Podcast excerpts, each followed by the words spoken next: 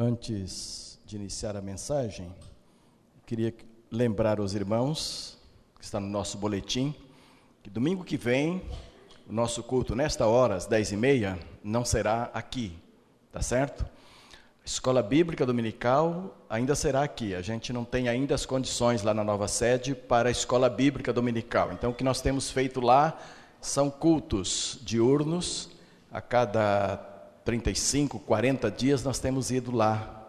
Porque a gente não pode abandonar lá, né? Tem muita gente sem alguma coisa que pode invadir lá, né? Então a gente não abandona não. Nós vamos lá de vez em quando, vamos reforçando o nosso amor por aquilo ali que o Senhor tem nos dado, reafirmando o nosso compromisso. Então vai ser muito gostoso estarmos lá no domingo que vem. E uma novidade, não teremos almoço nesse domingo lá. Eu não sei se essa novidade é boa ou é ruim. Cada um pode fazer o seu juízo a respeito. É que sempre que fomos lá, fizemos almoço lá. E desta vez não faremos pelo seguinte: nosso desejo é que todos os membros da igreja participem de cultos lá. E nós descobrimos passarinho passou e deixou o recado, que tem gente que não vai lá por causa do almoço. Não pode pagar o almoço, não quer pagar o almoço, tem outro compromisso de almoço, quer almoçar com a família, quer almoçar num restaurante, alguma coisa, e então já aproveita, já não vai. E alguns ainda emendam, então não vem nem na escola dominical, que é aqui, nem no culto lá, e fica um domingão assim livre, né? tranquilo, sem compromisso nenhum com a igreja do Senhor, tá bom? Então nós vamos alternar alguns cultos lá, nós faremos almoço e alguns cultos não faremos. Então domingo não há desculpa. Não há desculpa. Você não tem que pagar almoço lá. O meu medo quando a, a turma que cuida da nova sede, o pessoal da campanha e tal, elaborou esse tipo de proposta e eu tinha que dar o meu aval, eu tive um certo receio. Falei assim: é possível que alguém não vá porque não tem almoço. Não é verdade? Alguém diz, não, não vou na Nova Sede, não vai ter almoço lá hoje. Então, não vou lá. Eu espero que as coisas não andem por esse caminho. Mas que todos nós vamos lá para cultuar o Senhor, como a gente vem aqui. Aqui não tem almoço todos os domingos. Então, nesse domingo não teremos almoço lá. Mas queremos a presença de todos. Um culto muito abençoado, muito gostoso. E lá a gente tem assim uma visão ainda mais ampla do que será aquilo ali no futuro, porque nós estaremos lá dentro, nós pisaremos aquela terra para chegar até ali, os carros entrarão lá dentro, né? E nós estaremos revivendo a nossa esperança do que será a nossa nova sede daqui a alguns anos, tá bom? Amados, eu vou retomar a matéria de domingo passado. Domingo passado pela manhã nós falamos aqui sobre a igreja gloriosa.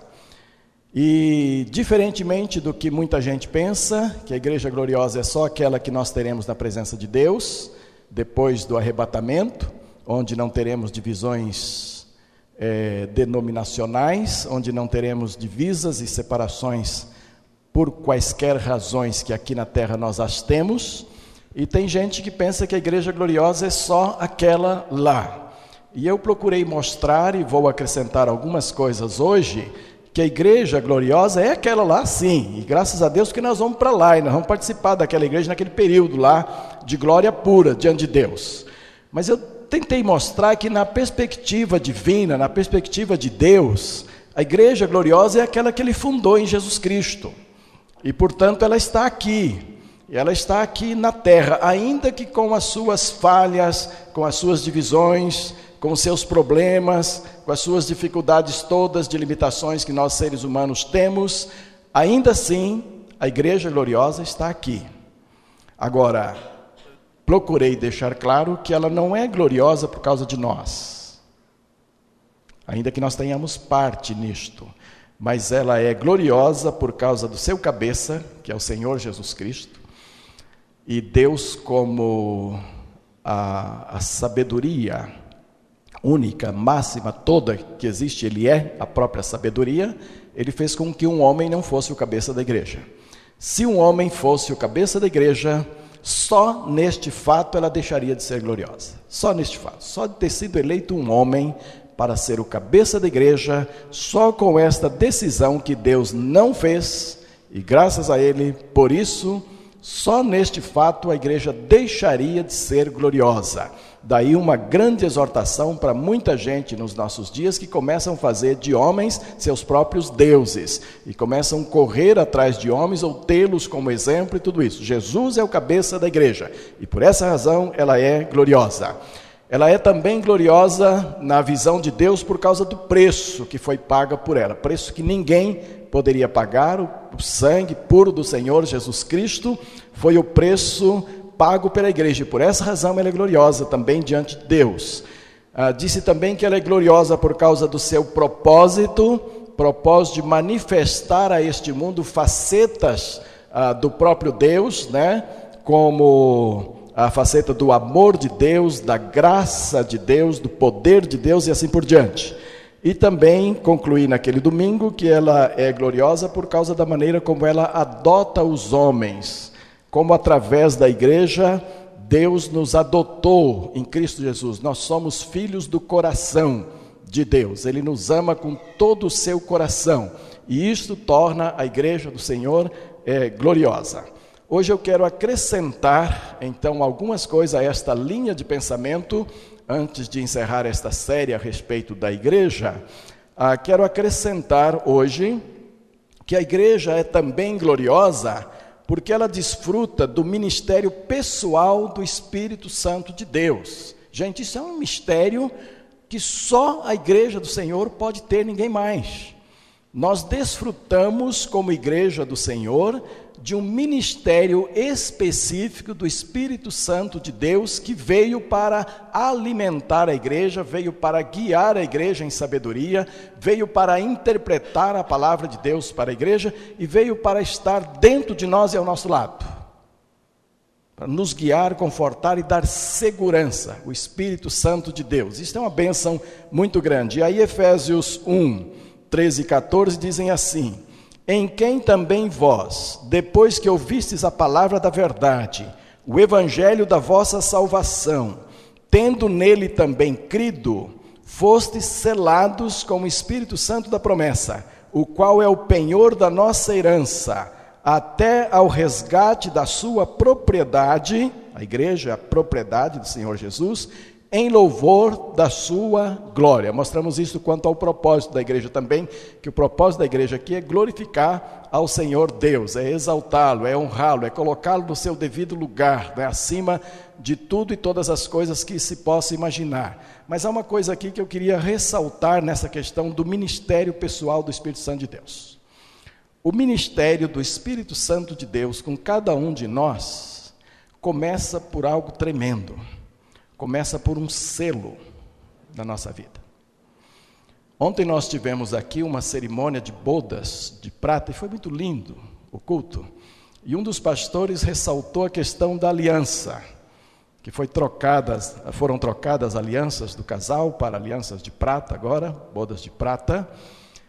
E aquele pastor estava ressaltando o sinal da aliança nesse dedinho que a gente carrega aqui. A minha é de três, duas cores, quase três, porque um dos ouros acho que não é assim da melhor qualidade, então ficou mais ou menos três cores. Né? Daqui um pouco a gente troca por uma melhor, com mais cores aí na medida que a gente for vivendo. E aquele pastor ressaltava o sinal externo.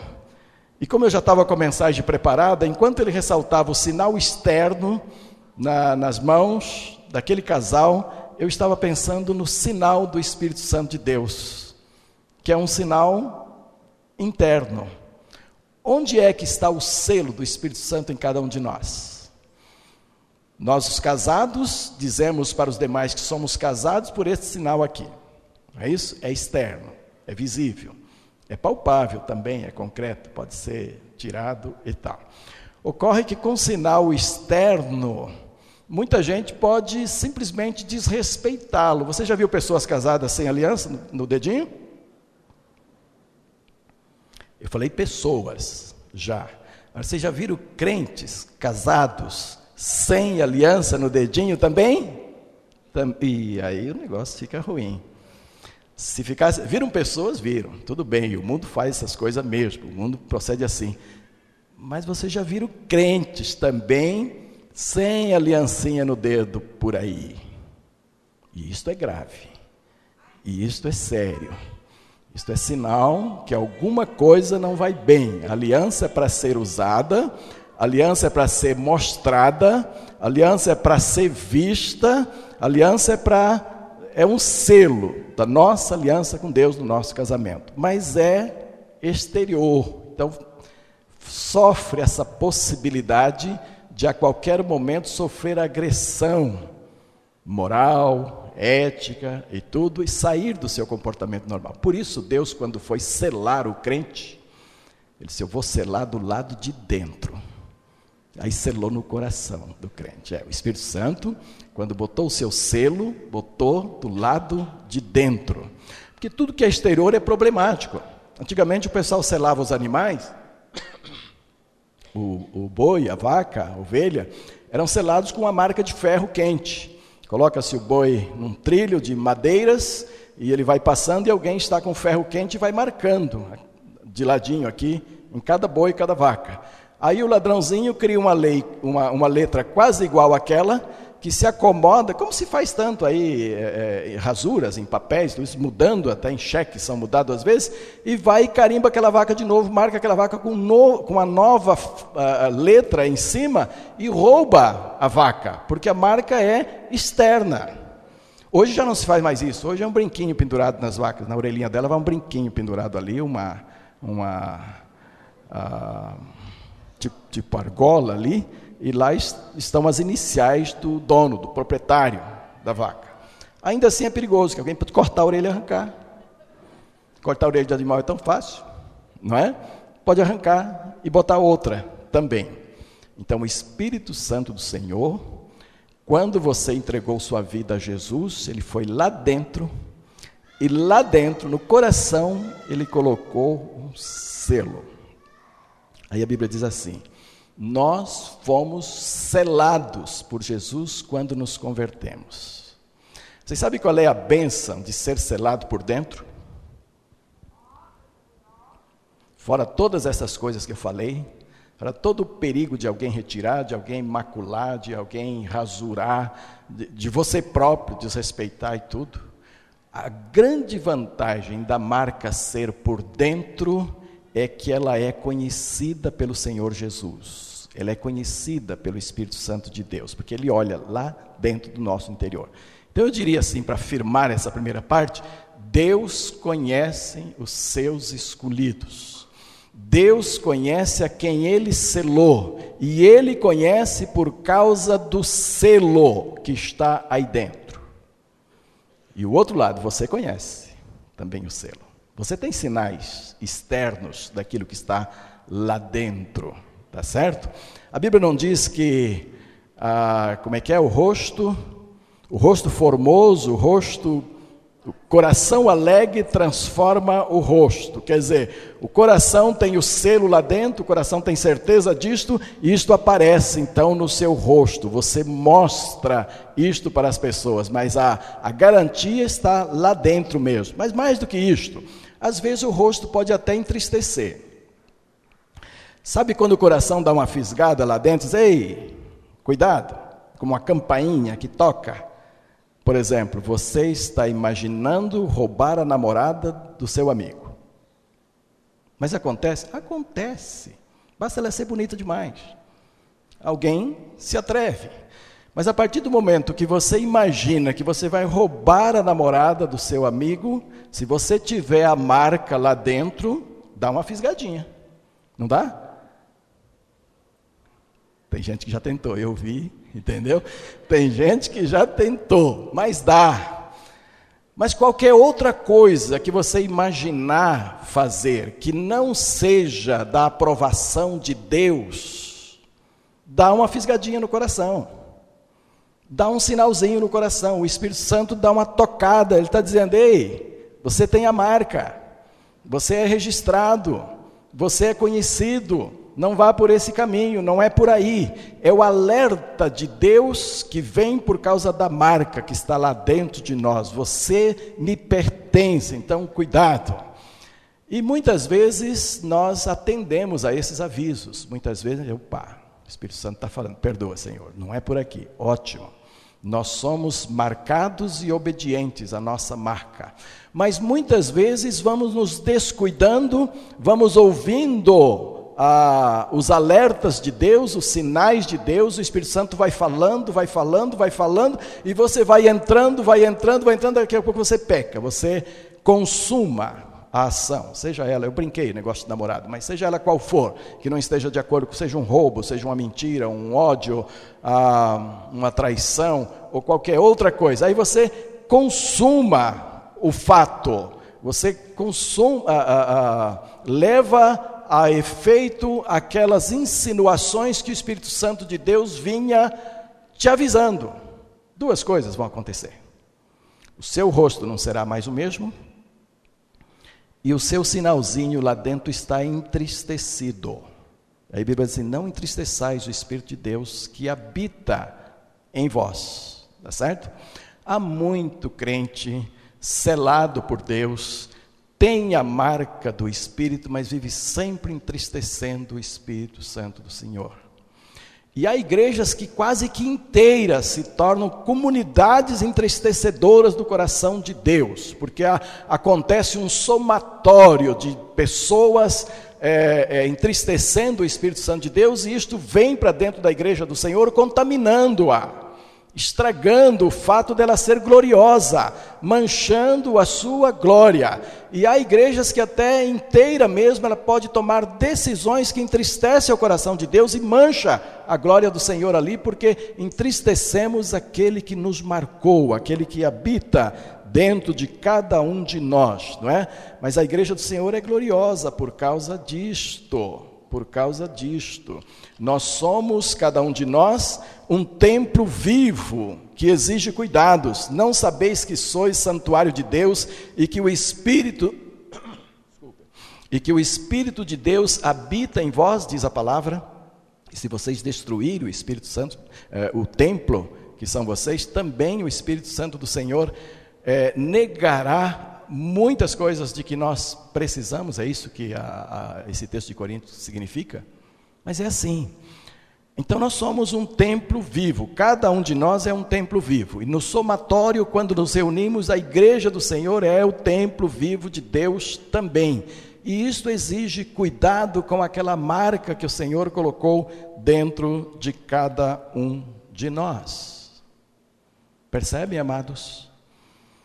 A igreja é gloriosa por causa daquilo que Deus faz por ela, não por causa daquilo que nós tentamos fazer para Deus.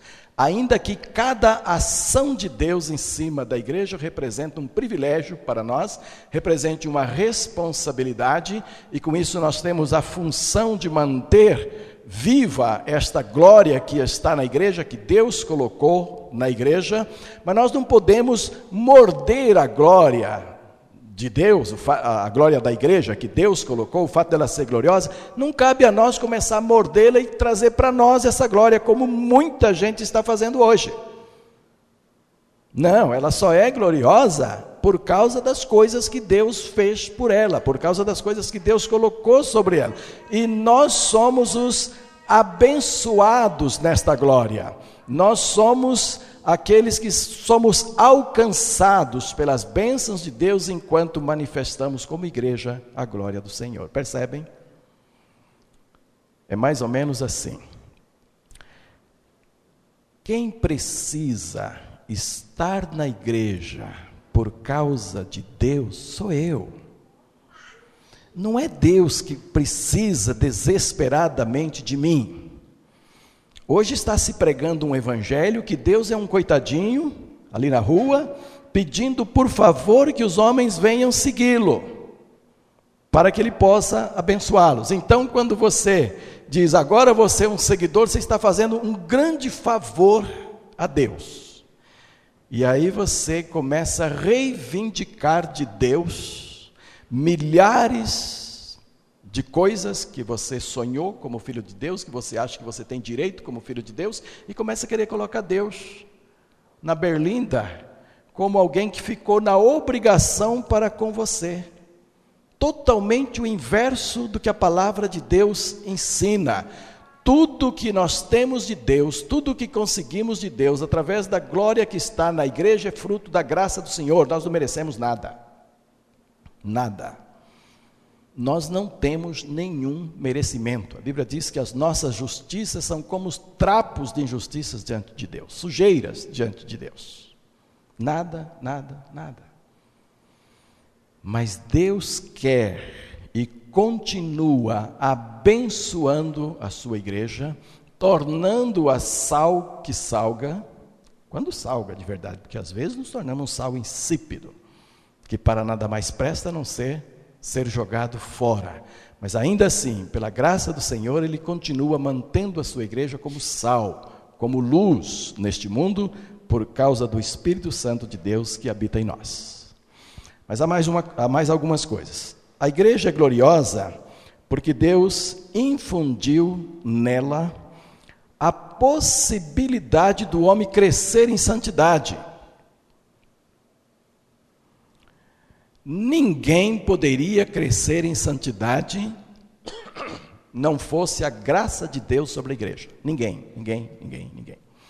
O homem continuaria pecador e cada vez se afundando mais em pecado se Deus não tivesse colocado na igreja, através da igreja, a possibilidade do homem ir vencendo pecados da sua vida, vencendo tendências pecaminosas na sua vida, e então se aproximar da santidade que Deus pede de cada um de nós. E o projeto de Deus quanto à santidade é antiquíssimo, meus irmãos. Não é uma coisa que Jesus estabeleceu na cruz do Calvário, não. Ali nós temos em Jesus, na cruz do Calvário, restabelecendo a possibilidade do homem ter contato com Deus e crescer em santidade, ali nós temos a realidade das sombras que aconteciam antes. Mas o projeto é antigo, olha aqui Efésios 1,4. Assim como nos escolheu nele, em Cristo Jesus, antes da fundação do mundo, para sermos irrepreensíveis perante Ele em amor. Quando é que nasceu em Deus o projeto de constituir para si um povo santo e um povo que cresça em santidade? E eu vou expor isto que eu estou é, colocando aqui. Há duas coisas aqui que carecem de explicação. Eu disse assim: que desde a antiguidade Antes da fundação do mundo, Deus tinha eleito para si um povo santo. Isto é uma coisa. Mas este mesmo povo deveria crescer em santidade. Isto é outra coisa. Vamos entendê-las? A palavra santo, tanto no hebraico quanto no grego, ela tem dois significados muito especiais. E o primeiro delas é: santo significa separado. É algo que é separado. Então, quando separamos algo para Deus, para propósitos que se relacionem a Deus, e tudo isso podemos dizer que aquilo é santo. Então, por exemplo, as igrejas batistas não costumam chamar a ceia do Senhor de Santa Ceia. Dificilmente você vai ouvir um pastor anunciando a Santa Ceia, dificilmente você vai ouvir o diácono, uh, os ministradores dizendo: vamos receber a Santa Ceia. Nós falamos ceia memorial, ou ceia do Senhor. Mas não está errado aqueles que a tratam de santa ceia.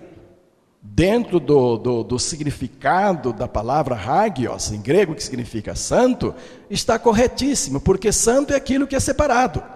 Então aquele pão, aqueles, aquele pão que vem para a mesa, já cortadinho, preparado aqui, aquele pão foi. Desculpa, irmãos, hoje são esses, esses, essas festas noturnas. Não são boas coisas para pastor, viu?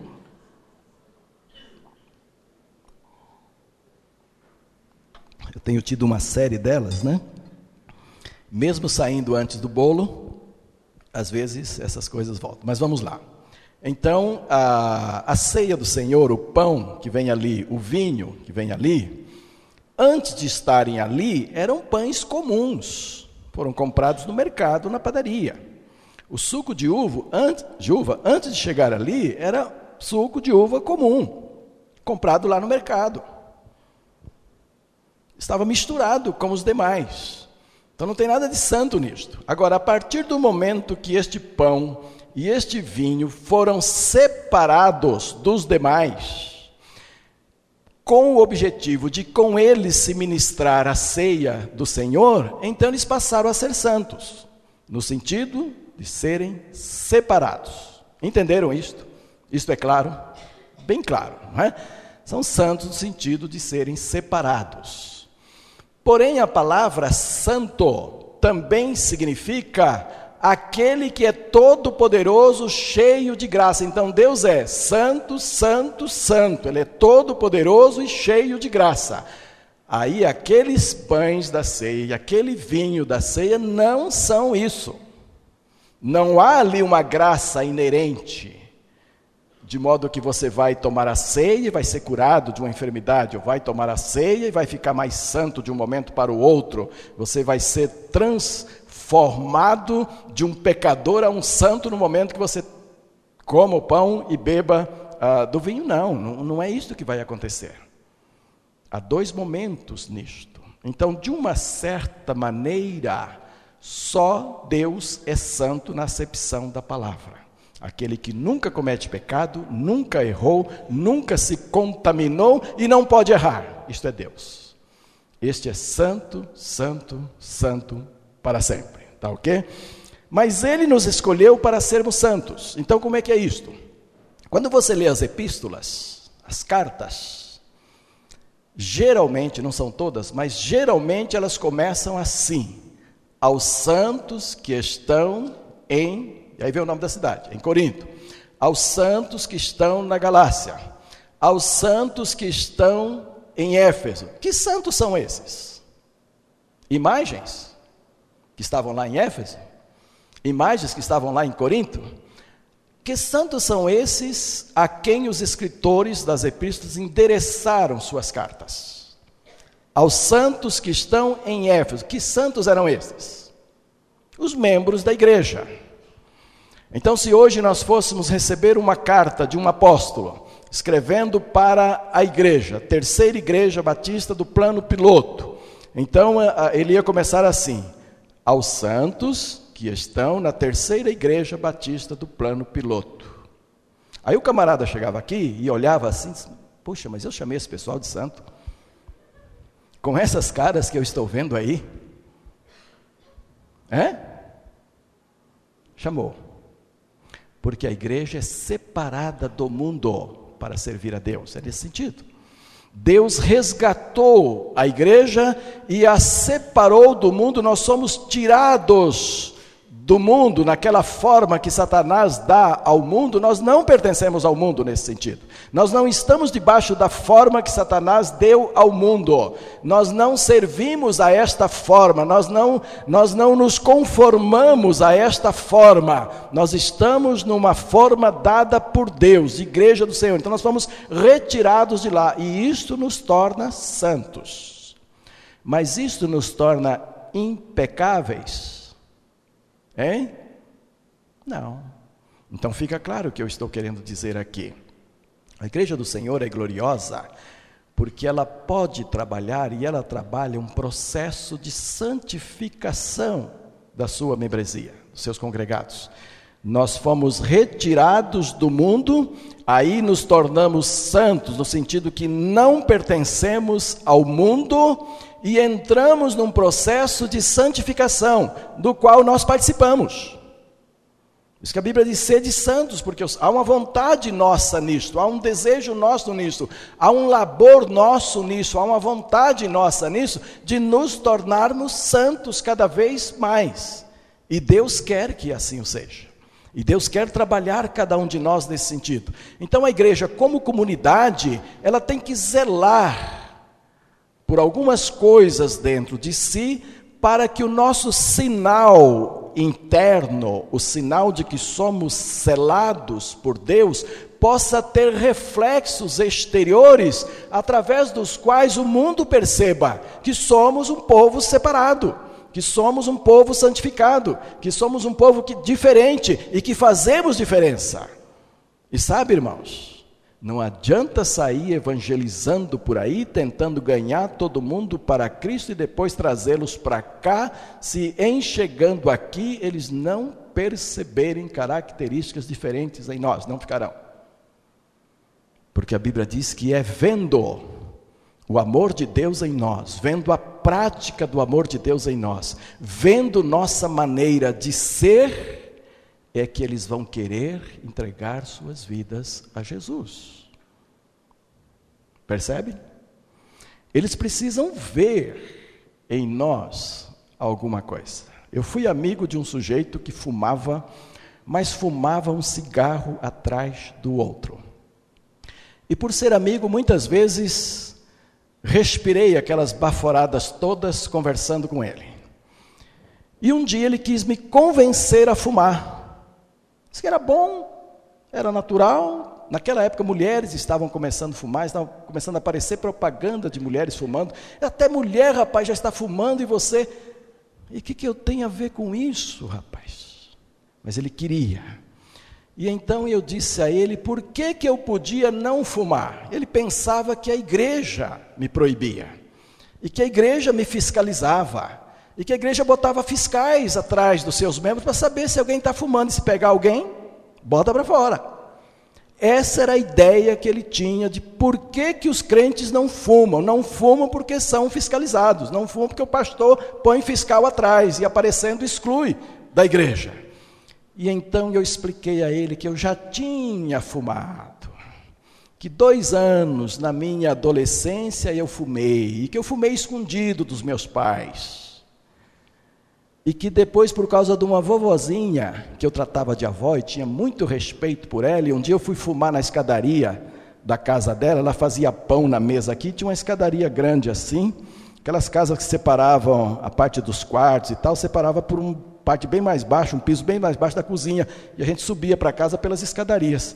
E eu gostava de subir aquela escada, sentar no último degrauzinho e conversar com a vovó. Não era minha vovó uh, consanguínea, não. A vovó dessas que a gente deu, é vovó, tio, tal, tudo isso. A gente vai, na medida que vai branqueando, a gente vai passando de tio para avó, é?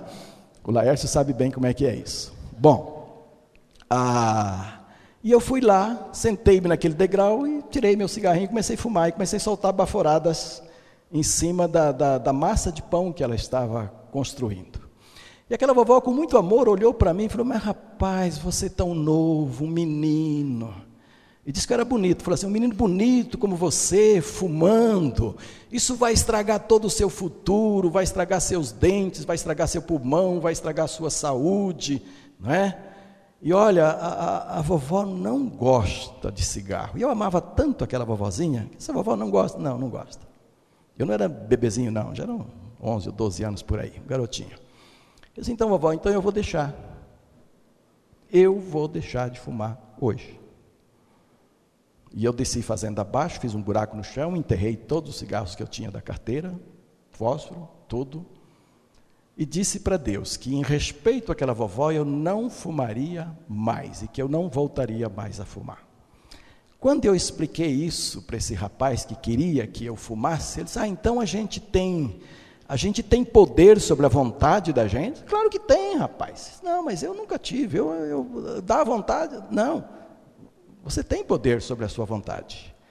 Aí falei de Jesus que pode ajudar na nossa vontade também. Jesus que pode se aliar à nossa vontade e libertar completamente. E ele foi liberto por Jesus. E daí para frente os seus amigos que viam fumando quando viu, mas, mas você deixou, mas como é que você... Conversa com o Mateus, que ele sabe arrumar alguém que ajuda, que coloca perto e tal. Depois eu disse, não converse com o Mateus não, você mesmo vai ter que, aj que ajudar as pessoas a deixar o cigarro também. Cigarro, coisa simples. Mas é um processo de santificação. Para muitos não é cigarro, para muitos é a língua, língua comprida demais. A minha mãe dizia que alguém tinha que inventar um tesourão que cortasse parte da língua, um pedaço da língua, porque alguns tinham a língua comprida demais. E ela achava que a solução seria alguém inventar um tesourão que, pá, cortasse a, a, o que está sobrando, o que fala demais. Não é? Então, alguns têm língua comprida demais, alguns falam coisas que desagradam a Deus, usam palavras torpes e vãs vazias demais. Alguns têm falta de sinceridade nos seus corações, e isso perturba o seu caráter, torna um caráter defeituoso, tortuoso, em quem não, em quem não se pode confiar. Alguns tentam enganar a si próprio E então vai sempre levando uma vida de enganos consigo próprio, e tudo isso mancha a, a, a glória que Deus colocou na igreja do Senhor. E Deus, além de colocar a glória dele na igreja, colocou também os recursos. O Espírito Santo do Senhor, a palavra do Senhor, os princípios da palavra, os ensinamentos que recebemos na casa do Senhor. Nós estamos aqui por acaso nesta manhã. Se a gente tivesse aqui por acaso, por não ter o que fazer, ou só para ver os amigos tal, de repente, com um friozinho desse, ficar na caminha até mais tarde era gostoso, não era? Não, mas nós estamos aqui com propósitos. Nós não viemos aqui só por vir, nós viemos aqui para receber um crescimento espiritual, um desafio que nos ajude a dar sentido à nossa vida. E então a palavra diz que Deus já tinha proposto lá na fundação do mundo a, a, a santidade, o ser irrepreensível diante dele em amor. Nós somos um templo que cresce né, e serve de morada a, do Espírito Santo de Deus, aquele que está acima de todo principado, de toda potestade, poder e domínio, e, e, de todo nome que se possa referir, não só presente nesse século, mas também no vindouro, e pôs todas as coisas debaixo dos seus pés, para ser o cabeça sobre todas as coisas, o deu à igreja. Então, a, a igreja está equipada com o Senhor Jesus Cristo, com o Espírito Santo de Deus, para que nós cresçamos em santidade diante de Deus cada dia. Para que esse processo se torne verdadeiro, nós estamos equipados por Deus nisto, para que a glória seja também dele. Nós temos um Senhor, cabeça da igreja, que está acima de tudo que se possa nomear. Então, o crente não é alguém que tem que estar temendo todas as coisas, tem que estar tendo medo de todas as coisas. Eu já vi pessoas que um papel é jogado do vento, uh, tem um demônio aqui e tal olha bem que de repente foi só um vento que retirou um pedaço de papel ali. Não que demônios não estejam em todos, mas também não é para viver assustado assim com todas as coisas. Nós temos o Senhor na nossa vida, nós temos o selo do Espírito Santo conosco. Nós não precisamos viver atormentados com qualquer coisa que acontece. Você sabe que tem crente que apaga a luz e fica com medo? Apaga a luz, fica com medo da escuridão, medo de tudo. Que é isso? Se você estiver evangelizando alguém, conversando com alguém, e dá um apagão naquela casa na hora, você fica no escuro com essa pessoa, você já estava no meio do evangelismo, o que você faz? Vai ficar com medo junto com ela? Prossiga. Continue. Você está me ouvindo? Se estiver ouvindo, pode falar, entendeu? Dá um toquezinho. Você está aí? Tá, né? Está com medo? Ore com a pessoa. Agora, se você se esborracha de medo junto com a pessoa, como é que fica essa evangelização? Só por falta de luz. Mas há crentes assim, não se libertaram ainda nem dos seus primeiros passos na direção de santificação a Deus, né? Ah, ele deseja apresentar assim uma igreja santa e sem defeito. Eu sei que isto vai acontecer na glória, na eternidade, mas o grande ensaio é aqui. Ele quer ir tratando cada um das nossas, cada uma das nossas manchas, cada uma das nossas rugas, cada um dos nossos defeitos para nos tornar uma igreja sem defeito então. Ah, quero encerrar esta parte que iniciei domingo passado com mais este item aqui. A igreja é gloriosa mediante o seu acesso a Deus. Deixa eu explicar o que, que é isso. É coisa fantástica para a nossa vida. Nós somos, nós fomos aproximados de Deus pelo sangue de Cristo. Diz assim, Efésios 2:13. Mas agora, em Cristo Jesus, vós que estáveis longe, fostes aproximados pelo sangue de Cristo. Então houve um trabalho de Deus através de Jesus Cristo, cuja finalidade era nos resgatar para Deus. É como se Jesus na cruz estivesse com uma mão na mão de Deus, lá no trono, e outra mão na, na, na mão do homem aqui, procedendo à aproximação. Então, a igreja do Senhor tem um privilégio que ninguém mais tem neste mundo que é chegar à presença de Deus a qualquer momento, a qualquer hora e em qualquer lugar. Porque agora Deus não depende mais de templo, não depende mais de, uh, de locais, de visão de norte ou leste ou sul, não. Onde quer que você estiver, como parte da igreja do Senhor, você tem acesso a Deus. Pelo sangue de Jesus, você foi tornado próximo disto. Aí vocês devem lembrar claramente a experiência lá do templo, ah, onde havia a divisão do santo do santo, e quando Jesus Cristo morreu na cruz, aquela cortina se abriu, permitindo então que cada um se chegasse à presença de Deus. E isto faz uma diferença enorme quando você puder explicar isto para as pessoas. Há pessoas que jamais imaginam poder ter contato com Deus. Elas o fazem através de, de santos, através de secretariados gerais, através de, de aproximadores humanos, e a Bíblia diz que o sangue de Jesus Cristo, derramado na cruz do Calvário, a morte de Cristo na cruz do Calvário, abriu-nos um novo caminho para Deus, e você e eu podemos chegar à presença de Deus a qualquer momento. Você quer coisa mais gloriosa do que isto? Você acha que essa glória é só para o futuro? Não é agora? Você poder em qualquer lugar que você estiver fazer contato com Deus. Antes de eu ser pastor, eu trabalhava numa empresa que a gente tinha direito, por cada período de trabalho, a 10 minutos de banheiro. Vocês já pensaram? Eu não sei hoje como é que é esses negócios, como é que funciona isso. Você pode ir no banheiro qualquer hora, na empresa que eu trabalhei, período da manhã, você tinha direito a 10 minutos de banheiro. Período da tarde, você tinha direito a 10 minutos de banheiro. Isso era controlado por gerente e tudo. Então, cada um tinha a sua hora de ir para o banheiro. Então, tinha aqueles que, com necessidade ou não, ia tirar seus 10 minutos de banheiro. Precisa ou não, eu tenho direito a 10 minutos, vou para o banheiro. Agora, eu evangelizava muita gente lá dentro da empresa. Eu estava sempre evangelizando, sempre que eu podia, sempre que não prejudicasse o trabalho, eu estava evangelizando. E muitas vezes eu ia para o banheiro tirar meus 10 minutos para orar por alguém. Era o lugar ideal, porque eu estava evangelizando alguém, havia dúvidas no coração da pessoa, e eu tinha direito a 10 minutos de banheiro. E eu ia lá orar pela pessoa. Às vezes fazia necessidade também, às vezes não. Mas eu orava lá pela pessoa que eu estava evangelizando.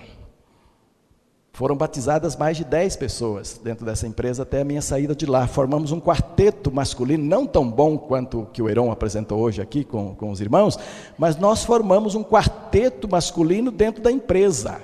Dependendo da posição do trabalho dentro da empresa, a gente estava trabalhando e cantando, e já ensaiando para a igreja, hinos para serem cantados depois na igreja, dentro da empresa, gente convertida ali, nascida ali. Mas sabe por quê?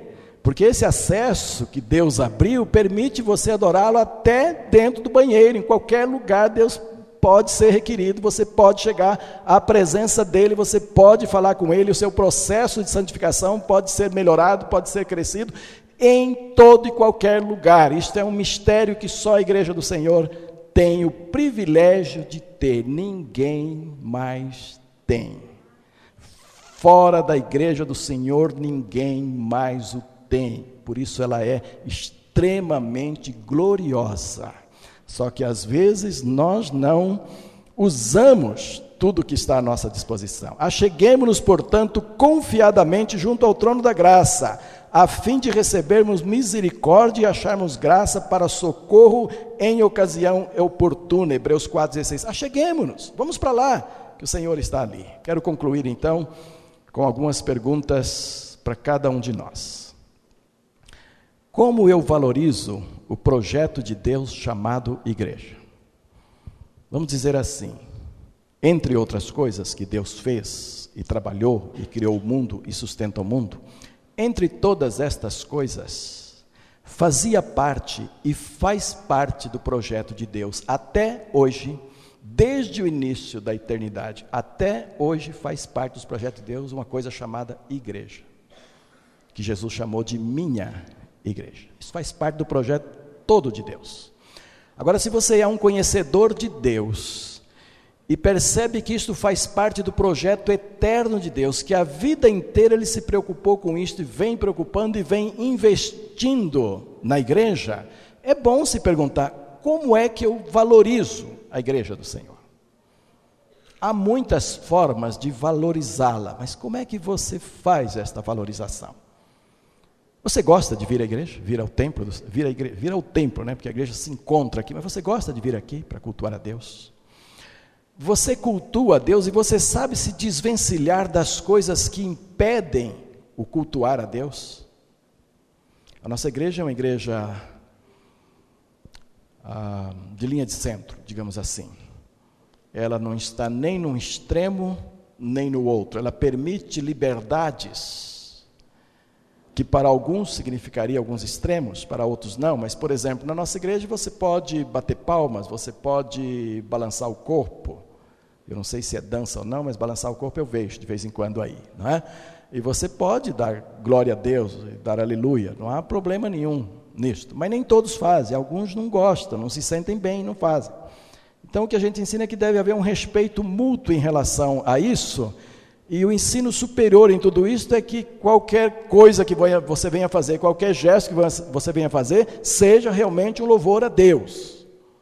Se estiver assim, está tudo muito bem, não tem problemas. Agora, isto pode trazer dificuldade para alguém. E a minha pergunta é: você valoriza de tal forma que você pode se desvencilhar disto e ainda assim cultuar a Deus? Na igreja? ela é valorosa para você acima dessas questões de costumes? É? Às vezes temos música especial, às vezes não temos. Às vezes só o louvor. Aliás, música especial não é uma expressão muito boa para culto, não. O que, que é especial? O que, que é acima do outro? Ela não é muito boa, mas chamamos de música especial aquelas músicas em que alguns cantam, ou um canta e os demais ouvem, vê e acompanha em oração, chamamos isso de música especial. E às vezes temos e às vezes não. E quando não tem, você sai daqui enraivecido com o culto? Também aqui não prega só um pastor. Aqui prega uma equipe ministerial inteira, aqui pregam mulheres também, aqui pregam seminaristas, Aqui pregam os chamados leigos, que é outra palavra difícil também para a gente trabalhar, porque às vezes um leigo vem aqui e dá um banho de teologia nos pastores formados aí e tal. Então, como é que fica isso? Fica meio esquisito dizer que são leigos, né? Mas digamos assim, pessoas que não fizeram um curso de teologia, mas que são integrados na igreja, que têm autoridade de vida e autoridade, vêm aqui e pregam também. Mas então, quando não é determinado pastor que está pregando, o culto não lhe faz bem, você não pode se desvencilhar disto e cultuar a Deus e louvar a Deus e valorizar a sua igreja. Você valoriza as coisas que a sua igreja já comprou, já possui, já está aí para o bem de todos. Nossos bancos são rabiscados, são riscados, é cheio de chicletes, coisas assim, ou você respeita isto e coloca as coisas que o Senhor deu à sua igreja com respeito no devido lugar? Você respeita as normas onde que pode entrar, onde não pode entrar, como deve fazer, tudo é respeitadinho, porque você gosta da igreja, porque você ama a igreja.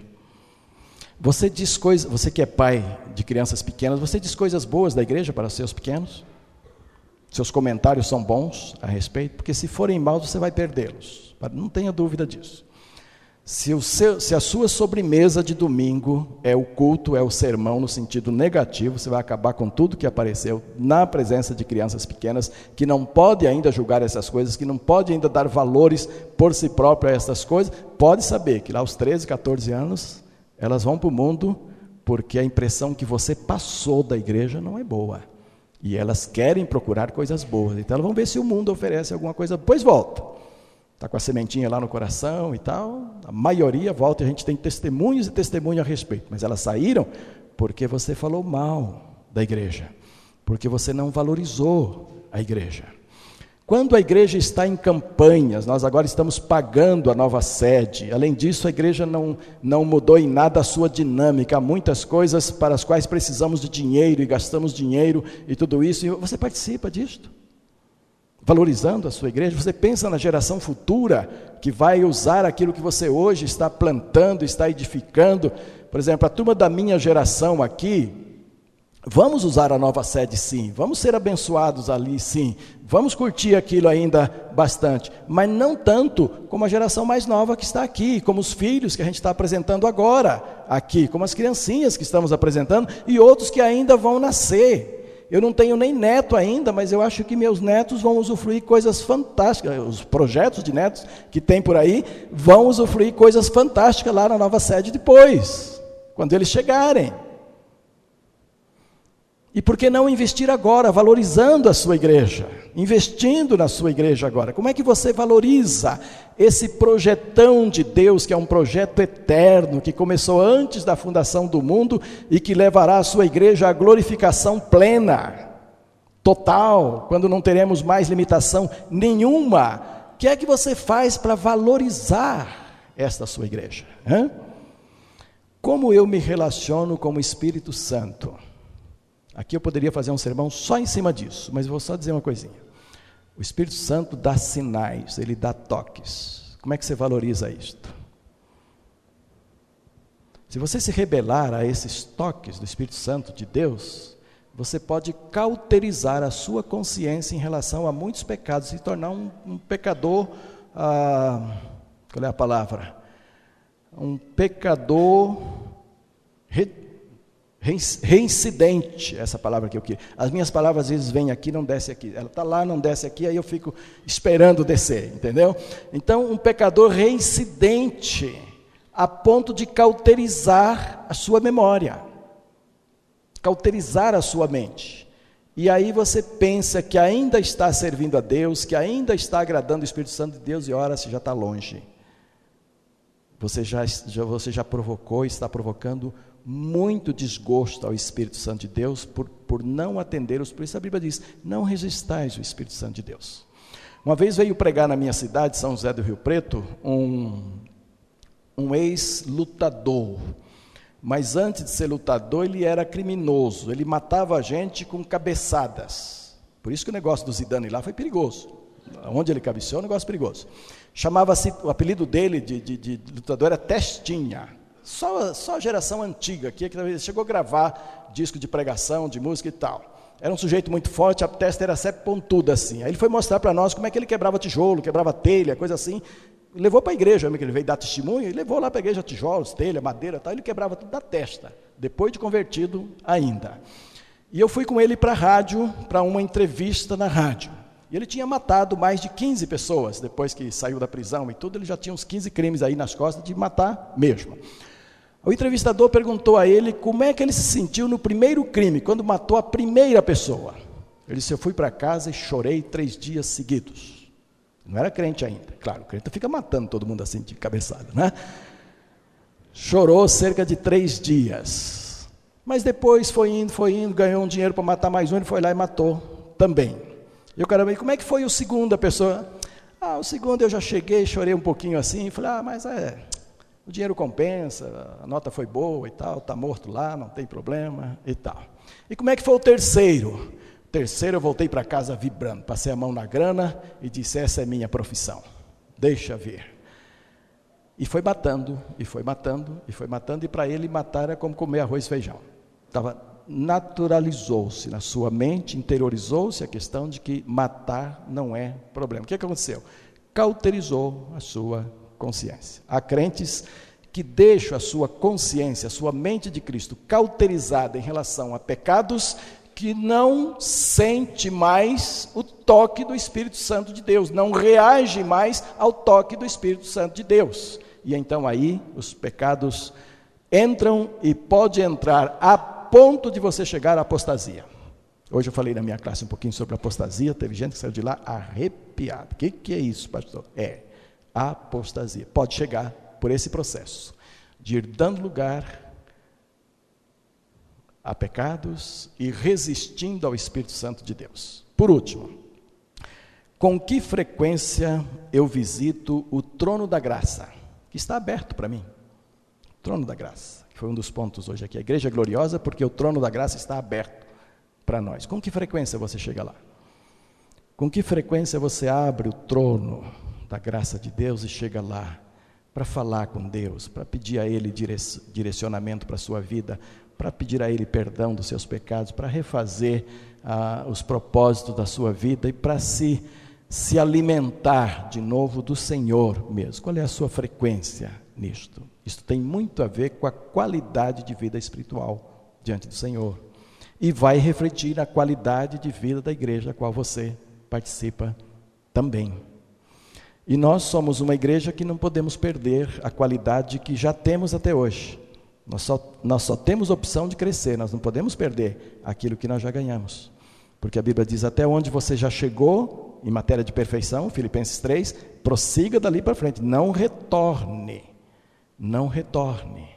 Até porque é uma igreja que tem, por exemplo, uma boa cota de seminaristas, que foram chamados por Deus, em grande parte por causa do ambiente que nós vivemos, do ambiente que nós alcançamos.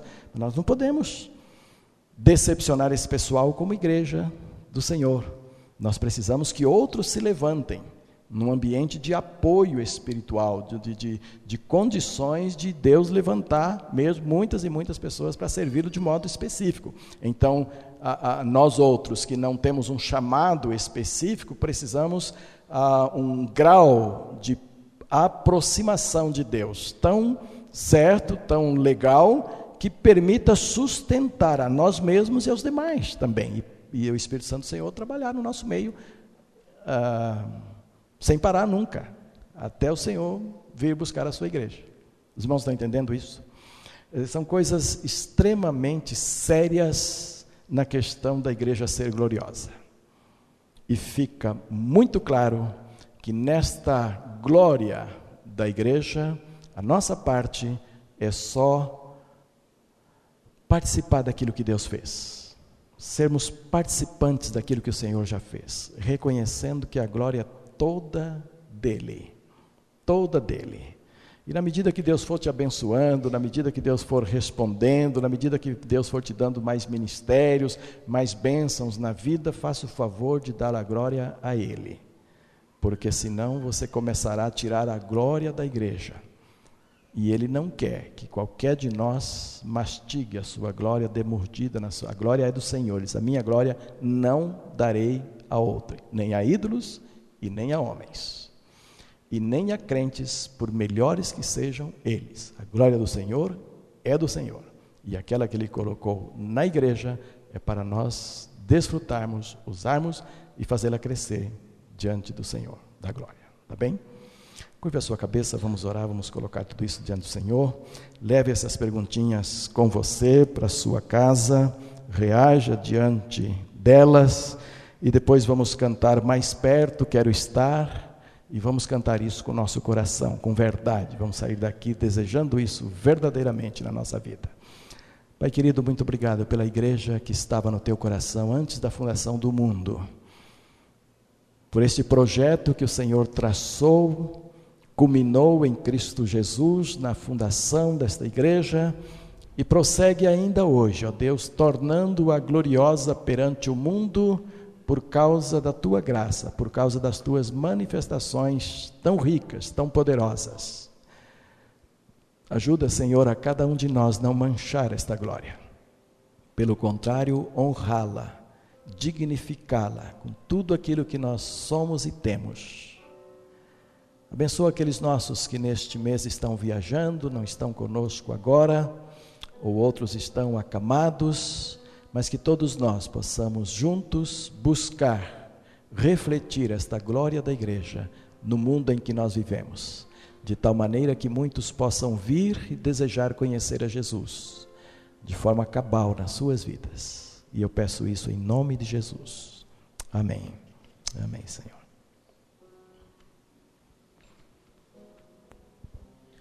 Vamos colocar em pé e como nossa oração Vamos cantar perto, mais perto, ó Deus de ti, eu preciso viver.